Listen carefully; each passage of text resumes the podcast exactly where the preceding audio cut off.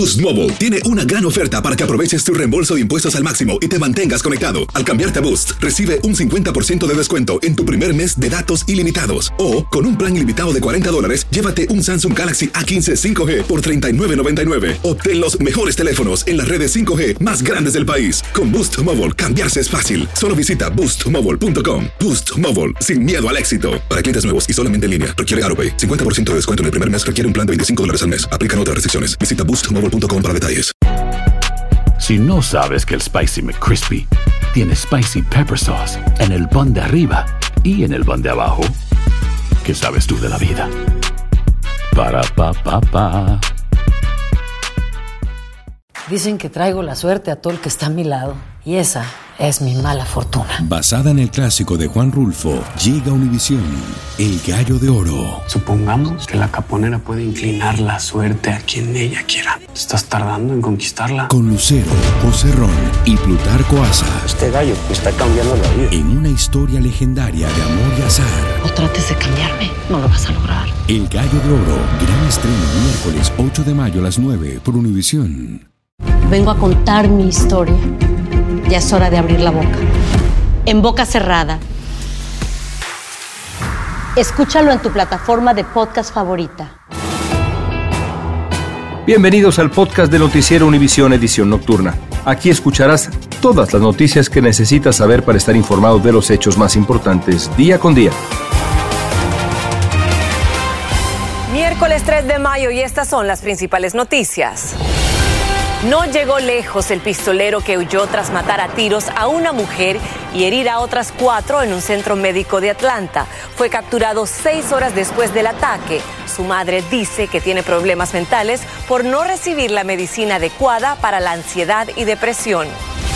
Arrestan a la pareja y a un amigo del otro prófugo capturado, Francisco Lopeza, por ayudarlo a esconderse después de asesinar a cinco hondureños en Texas. Estamos pensando en ah, aumentar los cargos hasta un asesinato capital. En entrevista exclusiva con Univisión, Saúl El Canelo Álvarez expresó su emoción de regresar a su Jalisco natal después de 12 años para pelear el sábado contra el británico John Ryder. Espero que lo disfruten como yo lo voy a disfrutar. Comienza la edición nocturna. Este es Noticiero Univisión Edición Nocturna con León Krause y Mike Interiano. Muy buenas noches. Comenzamos con la captura del pistolero que mató a tiros a una mujer y dejó gravemente heridas a otras cuatro en un centro médico de Atlanta. El hombre tenía cita médica precisamente en ese lugar y poco después de llegar con su madre empezó así a disparar. Así es, León. Luego huyó desatando una cacería para encontrarlo. Hora después lo detuvieron. Su madre dijo que él tenía un desequilibrio mental porque le recetaron una medicina diferente a la que solía tomar para la ansiedad y la depresión. Danay Rivero nos tiene más detalles. Luego de seis horas de búsqueda y un gran despliegue policial, las autoridades en Atlanta, Georgia, capturaron a Dion Pattinson, de 24 años de edad, sospechoso de quitarle la vida a una mujer y herir a otras cuatro con un arma de fuego. Pudimos detener al sospechoso sin tener que generar más estragos. Ahora será acusado y tendrá que presentarse ante un juez, aseguró Andrew Dickens, el alcalde de Atlanta. Las autoridades pudieron apoyarse de algunas pistas para arrestar al atacante, entre ellas imágenes de cámaras de vigilancia donde quedó captado el hombre y la matrícula de un auto robado donde escapó del hospital Northside Hospital Medical, después de perpetrar el ataque. El sospechoso y su madre habrían llegado al hospital para una cita médica del hombre y allí este se alteró y abrió fuego en una sala de espera de la instalación, desatando el caos. En cuanto llegaron al centro de traumatología, los metieron en una sala y los trataron inmediatamente, aseguró el jefe médico Robert Jason del Grady Health Systems. La víctima que falleció era una mujer de 39 años. La Guardia Costera dio a conocer que el sospechoso era un exagente y que ingresó a la agencia en julio de 2018 y se desempeñó como ayudante de electricista de segunda clase. Este fue dado de baja del servicio activo en enero de 2023. La madre quien está cooperando con las autoridades dijo que su hijo tenía problemas de salud mental y que éste necesitaba un medicamento que no estaba recibiendo, razón por la cual estaban en la cita médica. Es todo de mi parte. Gracias, Danay. Finalmente, las autoridades de Texas lograron arrestar a Francisco Oropesa, sospechoso de asesinar a tiros a cinco miembros de una familia hondureña. El detenido ahora enfrenta cargos de homicidio en primer grado, pero como nos dice Nidia Cavazos, Oropesa no es el único arrestado en este caso de violencia mortal con armas de fuego. Esta es la primera foto policial de Francisco Oropesa, enfrentando cinco cargos de homicidio en primer grado y bajo una fianza de 7 millones 500 mil dólares. Estamos pensando en ah, aumentar los cargos hasta un asesinato capital todavía. Su pareja, Divimara Lamar Nava, también detenida, está acusada de obstaculizar el arresto de Oropesa, un delito de tercer grado. En corte se reveló que ella estaba al tanto de las intenciones de Oropesa de huir a México. Nava fue la primera persona a la que esposaron cuando agentes federales y estatales arribaron la casa de la cual habían recibido información anónima de que ahí se encontraba Oropesa. Que sean las autoridades y Papito Dios que se encargue de justificarlo. Ellos saben lo que van a hacer. Durante cuatro días, un centenar de oficiales y múltiples agencias trabajaban día y noche para dar con el responsable del macabro crimen. Nuestro equipo fue el único medio presente y testigo minuto a minuto del operativo que culminó con el arresto de Oropesa. Desde el momento que empezamos a ver que los agentes federales se movilizaban, decidimos seguir la caravana de patrullas custodiada por un helicóptero durante casi 20 minutos desde la residencia de las víctimas hasta llegar a la casa en Conroe, Texas, donde se encontraba Oropesa. Al llegar, nuestras cámaras en exclusiva captaron la detención de una mujer esposada, que luego fue identificada como su pareja. Minutos más tarde, los agentes descubrieron a Francisco Oropesa escondido en un closet debajo de ropa. Sin ningún tipo de resistencia, fue detenido. Lo subieron a la camioneta de los agentes federales, marcando el fin de la cacería humana. Desde Conroe, Texas, Nidia Cavazos, Univisión. Y con gran alivio reaccionaron en Comayagua, Honduras, los familiares de los hondureños asesinados ahí en Texas, tras conocerse la noticia de la captura de Francisco Oropesa, acusado de la masacre. Yo te agradezco, Señor, porque yo sé que tú eres fiel con tus hijos y yo sé que tú lo permitiste que él fuera capturado para que no vaya a hacerle daño a ninguna otra persona. Los familiares de las víctimas ahora solo piden a las autoridades en Estados Unidos que a Oropesa se le castigue con todo el peso de la ley. El Congreso Estatal de Texas honró la memoria de las 21 víctimas de la masacre en la escuela primaria Rob de Uvalde con 21 resoluciones. Pero algunos familiares de los 19 niños y dos maestras muertas a manos de un pistolero, Salvador Ramos, dicen que preferirían otra medida, un proyecto de ley que aumente de 18 a 21 años la edad para comprar armas semiautomáticas como la usada por Ramos aquel trágico 24 de mayo del 2022. La Policía Estatal de Vermont hizo público un video de una cámara corporal del final de la persecución durante tres días de un hombre buscado por secuestrar a dos personas y dispararle a un agente. Las imágenes muestran el momento en que la policía encuentra y detiene a Henry Lobo, quien se rinde y pide disculpas a los agentes. El actor mexicano Pablo Lyle, juzgado y condenado por homicidio involuntario en Miami, podría ser deportado a México debido a que, es, a que está ocasionando gastos de corte por una apelación. Si es deportado, hay una oportunidad de que quede libre la condena de cinco años, pues ahora el caso sería llevado por jueces mexicanos y ellos decidirán cuál sería la sentencia. El gobernador de Florida, Ron DeSantis, firmó un proyecto de ley sobre transparencia y rendición de cuentas en materia de medicamentos recetados, que es la más completa de la historia de Florida. Incluye el empoderamiento de los consumidores, la creación de transparencia en los aumentos de precios y exigir la rendición de cuentas de los intermediarios farmacéuticos. Y la Administración de Alimentos y Medicinas, la FDA, aprobó este miércoles por primera vez una vacuna contra el virus respiratorio sincitial llamada ArexV para adultos mayores de 60 años, el suero está producido por la farmacéutica británica GlaxoSmithKline y se ha convertido en el primero contra el virus que recibe el visto bueno de un organismo regulador de un país. Estás escuchando la edición nocturna de Noticiero Univisión.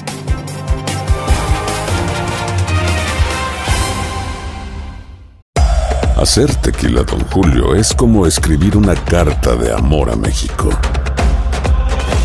Beber tequila, don Julio, es como declarar ese amor al mundo entero. Don Julio es el tequila de lujo original, hecho con la misma pasión que recorre las raíces de nuestro país. Porque si no es por amor, ¿para qué? Consume responsablemente. Don Julio Tequila, 40% alcohol por volumen, 2020. Importado por Diageo Americas, New York, New York.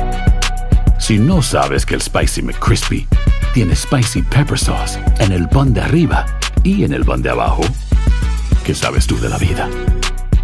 Para, pa, pa, pa.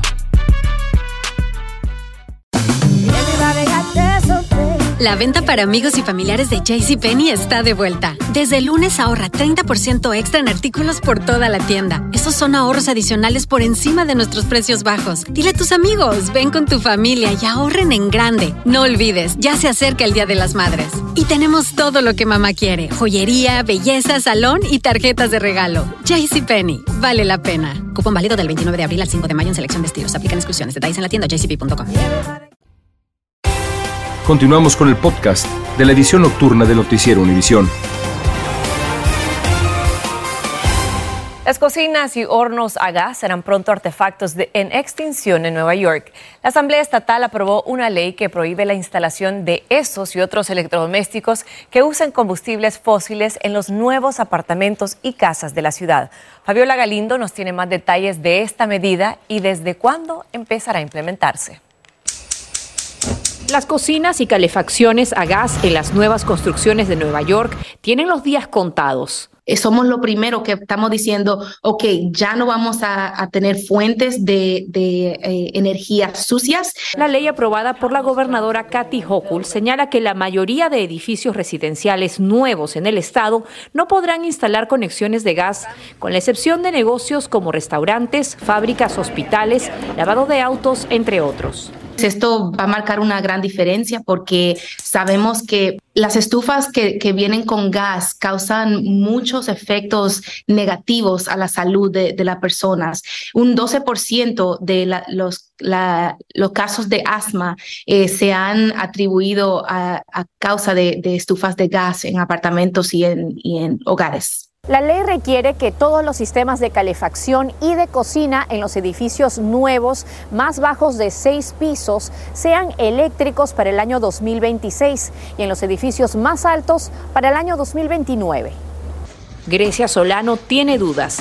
Es muy fácil eh, quemar algo o dañar una comida porque la temperatura no, no es graduable como la de gas. Al mismo tiempo, cree que todo cambio para mejorar el medio ambiente es bienvenido, pero Si van a instalarle paneles solares a todos los nuevos edificios para que entonces las estufas funcionen así, yo creo que sí, que así sí es positivo. De lo contrario, habría que investigar más a fondo. demandas en las cortes y asegurarse que la fuente de energía sea efectivamente energía verde son los siguientes retos. En Nueva York, Fabiola Galindo, Univisión.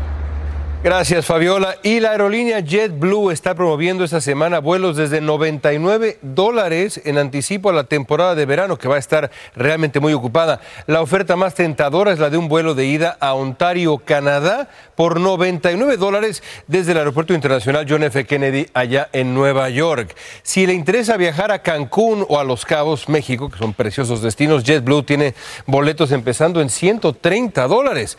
Otra oferta económica es el boleto de ida a Bogotá, Colombia. Empieza en 166.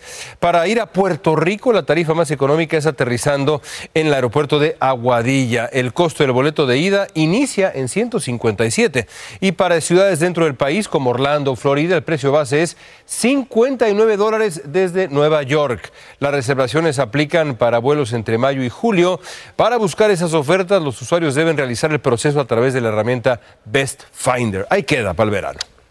Importante información y siguiendo en este tema, les cuento que la empresa de alquiler de alojamiento Airbnb lanzó una nueva oferta para los huéspedes. Se llama Airbnb Rooms, que permitirá alquilar una habitación en la misma casa o el apartamento del dueño a unos 67 dólares por noche. Esta alternativa la creó tras concluir que alquilar una casa entera puede ser demasiado caro para muchos viajeros, principalmente para aquellos más jóvenes. Y amigos, los invito a escuchar nuestro podcast diario de entrevistas Univisión Reporta. Hoy hablamos sobre la batalla entre Disney y el gobernador de Florida, Ron DeSantis. Esto dijo Stephen Schmidt, analista político que invitamos. Disney va a tratar de organizar apoyo de otras compañías, corporaciones, grupos eh, eh, sociales en la Florida eh, en contra de DeSantis. Ahí está el código QR. Univisión reporta. No se lo pierdan todos los días. Use su teléfono celular ahora mismo. Jalisco cuenta las horas para ver en acción a su gran ídolo Saúl El Canelo Álvarez, que regresará a su tierra después de casi 12 años. Volverá a pelear el sábado contra el británico John Ryder, con quien hoy se vio con las conferencias previa al combate.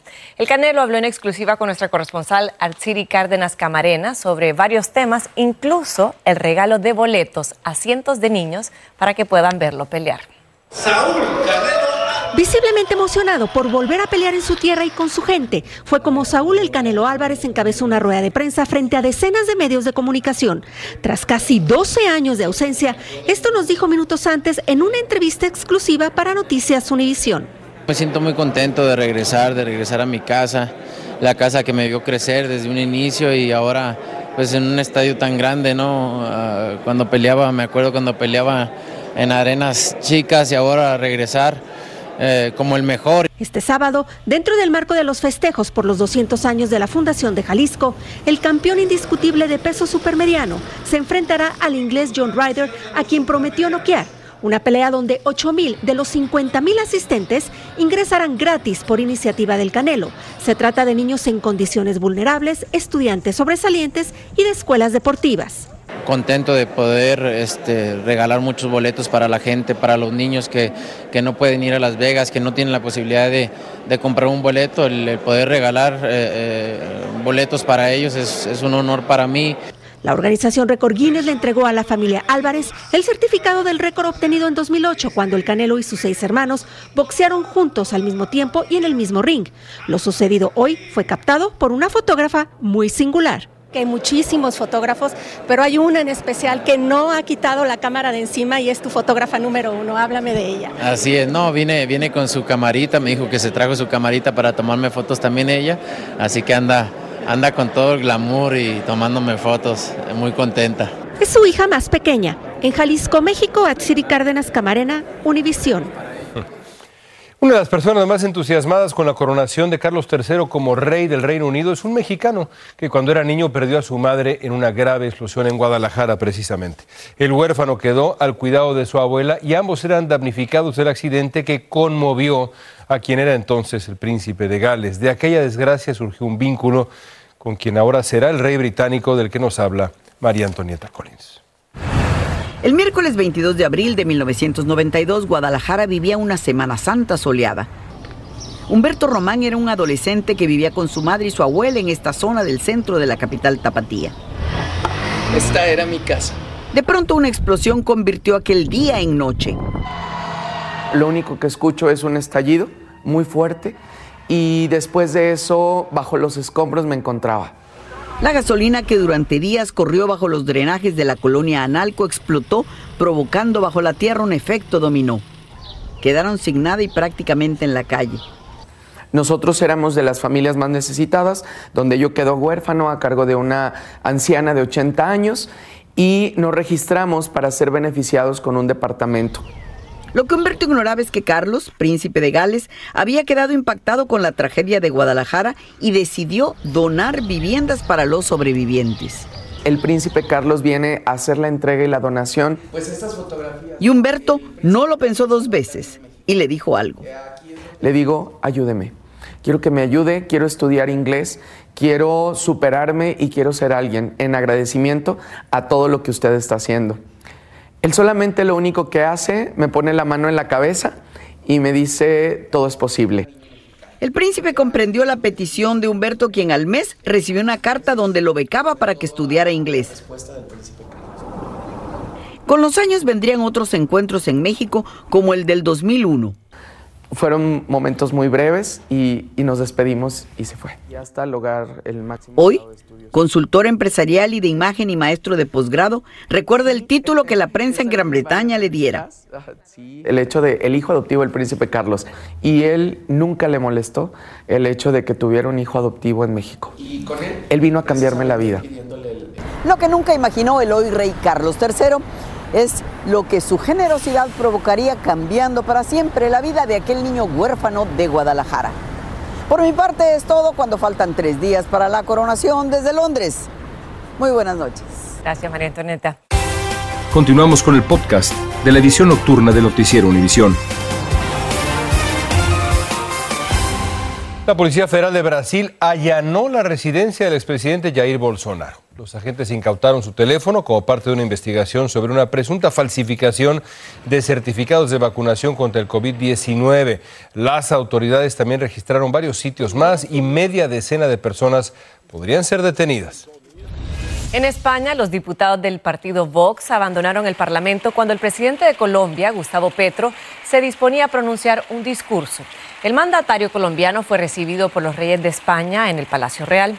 Los legisladores del gobernante partido, partido, Socialista y del principal partido de la oposición, el Partido Popular, aplaudieron a Petro para mostrarle su apoyo. Siguió hoy en Guatemala por segundo día el polémico juicio en contra del periodista José Rubén Zamora, acusado por su supuesta responsabilidad en delitos de lavado de dinero, tráfico de influencias y chantaje. Zamora reiteró su inocencia y dijo ser un perseguido político del gobierno de Guatemala. Denunció que ha sido tratado como tal. Voy a seguir luchando ocho años y después me tendrán que juzgar en una corte internacional donde voy a ganar. Estoy dispuesto a pasar ese tiempo aquí. Eh, eh, tratando de estar lo mejor posible. Debido a la cantidad de testigos que deben de rendir declaración, el juicio podría prolongarse entre dos y tres semanas. Organizaciones de libertad de prensa han denunciado la detención y juicio de Zamora como un acto represivo. Gracias por escucharnos. Si te gustó este episodio, síguenos en Euforia, compártelo con otros, públicalo en redes sociales y déjanos una reseña. Soy María Raquel Portillo. Probablemente me conozcan con el nombre que me impuso mi abusador, Mari Boquitas. Cuando apenas tenía 15 años, me casé con Sergio Andrade, el exitoso productor que lanzó la carrera de Gloria Trevi y que resultó ser un abusador sin escrúpulos. Voy a contar esa historia por primera vez sin interrupciones. No vengo a contar mi versión, vengo a contar mi historia. En boca cerrada. Escúchalo en tu plataforma de podcast favorita.